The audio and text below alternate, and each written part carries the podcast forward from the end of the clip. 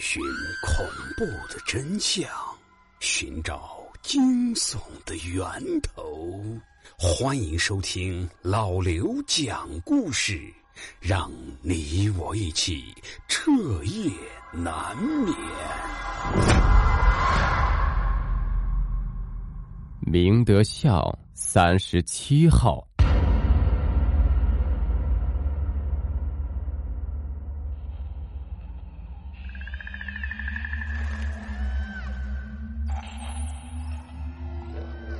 这是一个真实发生的故事，虽然时过境迁，为此王琦也辞职换了工作，但每每提及此事，他都会面露惧色，心有余悸。五年前，刚从乡下来城里打拼的王琦，在肯德基做送餐员，工作了个把月。对城市错综复杂的道路也还是半生不熟的。一天，总台接到电话，说是明德巷三十七号有顾客点了一个外带全家桶，还有一些别的食品，是一趟不错的任务。他每个送餐员似乎都不太愿意去，不是面露难色，就是托辞借故。客人点的东西价值有两百多元。他们送餐员是在送餐赚的钱里拿提成的，平时十几元的食品都有人抢着送，可今天的事的确反常。最后组长没办法，只好叫新人王启跑一趟。王启接过单，组长立马就催促他赶快去，不要让客人等太久，根本没给他思考和拒绝的余地。走在路上。王琦也觉得事情有些蹊跷。明德巷，他也去过一两次，那里给他的感觉，房屋很老旧，没钱的人好像挺多。似乎在自己的印象中，那里的人是不会这么奢侈的点肯德基宅急送的。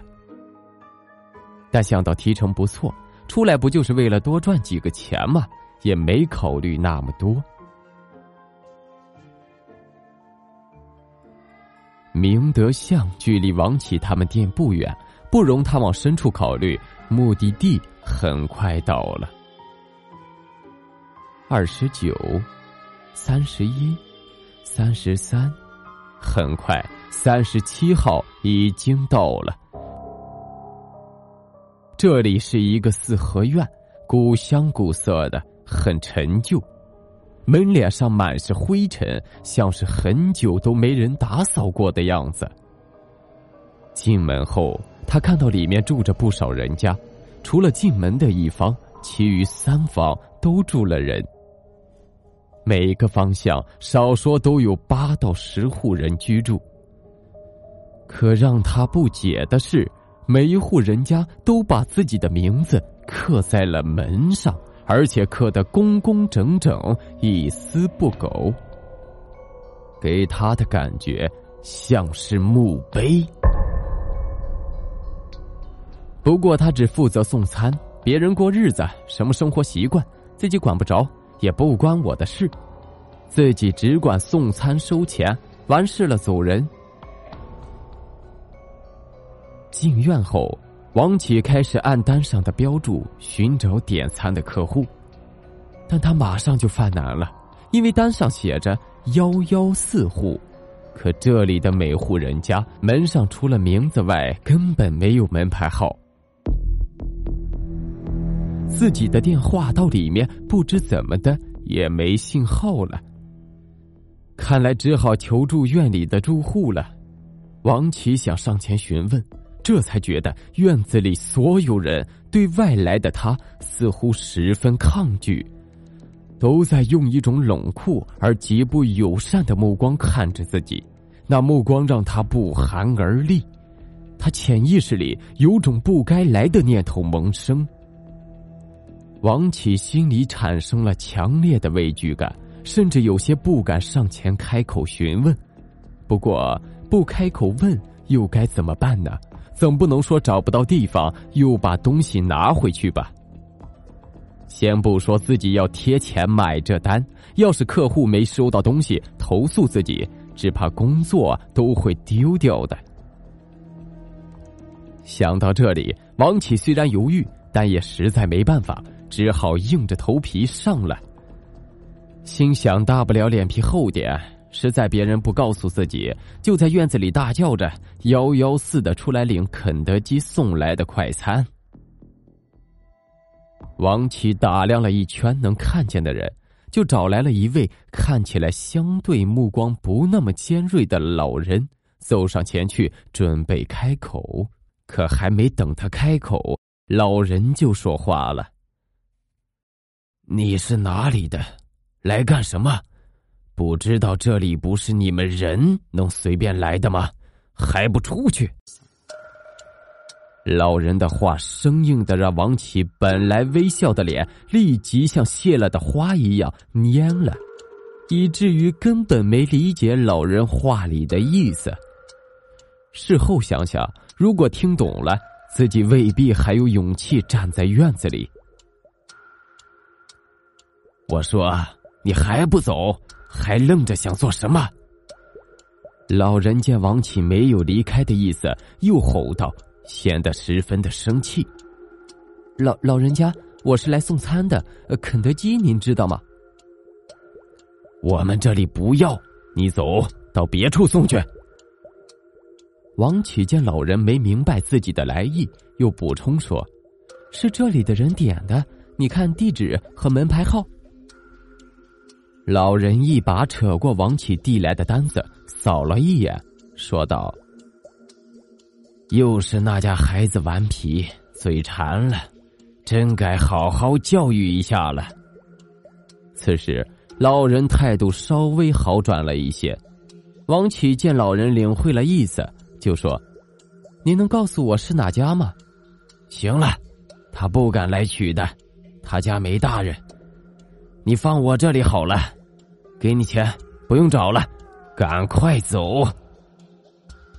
老人的话依旧生硬，下次别来了，知道吗？没等王启说话，老人拿过东西，把钱塞到他手里。转身进屋去了。这趟餐送的王启一身冷汗，但总算是完成任务了，心里多少有些安慰。想着反正钱到手了，管他呢，下次下次你请我来，我都未必来受这份窝囊气。出门后，他长舒了口气，但突然发现过路的人都在用一种怪异的眼神看着自己。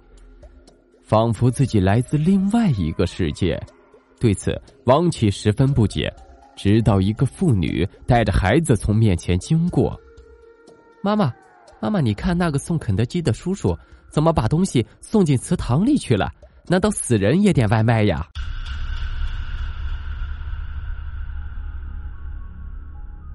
一个孩子盯着王启，好奇的对妈妈说。但是还没等孩子把话讲完，女人就迅速的捂住孩子的嘴，拉着孩子匆匆离开了，边走边教训孩子：“别乱说。”那孩子似乎很好奇，还回过头来望着王启。